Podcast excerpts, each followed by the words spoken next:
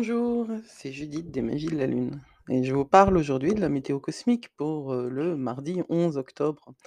Heu, l mardi 11 octobre, la Lune est passée en Taureau ce qui va peut-être rendre, heu, l'énergie un peu plus posée, un peu plus calme, un peu plus, moins volatile, hein, que pour, la pleine lune du 9 qui a qui a duré, jusqu'à ce matin, mardi 11.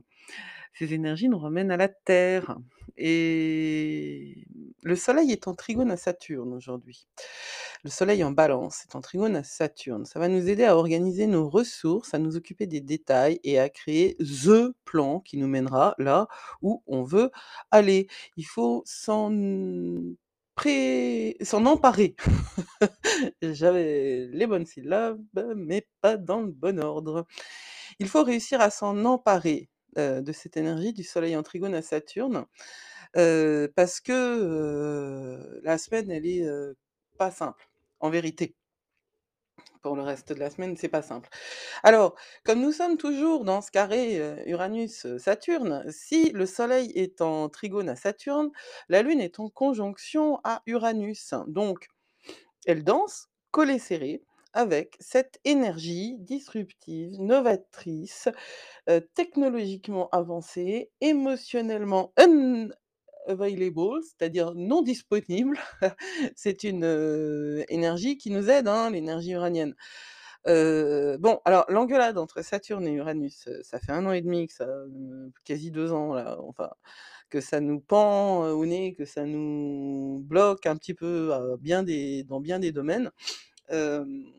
Enfin ça bloque, non, ça ça bouleverse, hein, voilà, ça bouleverse et si ça vous bloque, moi je le dis parce que c'est ce qui m'arrive, si ça vous bloque, c'est parce qu'en fait, il y a toute la dimension saturnienne qui n'a pas été accomplie. Mais, heu, chacun a un thème de naissance, plus ou moins facile. Il y a des gens, heu, qui ont des cartes dans cette vie-là, qui, leur permettent d'avancer. Alors les utilisent-ils? Pas obligatoirement, n'est-ce pas? Mais il y a des gens pour qui les choses sont un petit peu plus compliquées. Tout simplement, parce que leur, réalité intérieure, la manière dont à l'intérieur ils sont conformés, la manière dont à l'intérieur ils sont, faits, les fait réagir différemment. Je prends encore mon exemple parce que quand même, même si c'est pas mon thème que je connais le mieux, de la même manière que c'est pas pour moi que je tire le mieux les cartes, c'est vraiment toujours pour les autres quoi, hein. Il y a cette espèce de point aveugle de la relation de soi à soi. Il n'en reste pas moins que j'ai un un grand trigone que j'ai un soleil en Taureau et que le grand trigone implique, rien de moins que, Pluton, Mars et Saturne, l'air de rien. Donc, tout ce qui est changement chez moi est, obligatoirement dans une temporalité minérale. C'est-à-dire lente. Et si je le dis, pourquoi je parle de moi? Parce que quand parce que vous êtes, heu, je suis pas la seule, voilà, parce que je suis pas la seule. Donc si pour vous, ces dernières, années ont été ces derniers mois pardon, ont été un petit peu plus, laborieux, c'est parce que il y a énormément de choses qui se mettent en place de type, de guérison. N'oubliez pas que cette, semaine est une semaine, où c'est toute cette guérison qui est en jeu parce que, heu, Chiron, était conjoint à la Lune au moment de la pleine Lune et c'est ce sont ces blessures relationnelles qui sont, qui sont au 1er plan. Parce globalement, si on n'avance pas, c'est parce qu'on a une jambe cassée quoi, hein, quelque part. Alors la Lune, elle est collée à Uranus heu, on va pouvoir, conjuguer ce sens du devoir à des éclairs de génie et des intuitions excentriques. Faites-vous confiance, faites-vous confiance. Ne rentrez pas dans, un moment d'abandon quelque part. Ne focalisez pas non plus sur la guérison comme, sur, la seule chose possible. Il faut lâcher l'affaire, mes amis. Les choses se passent quand on lâche.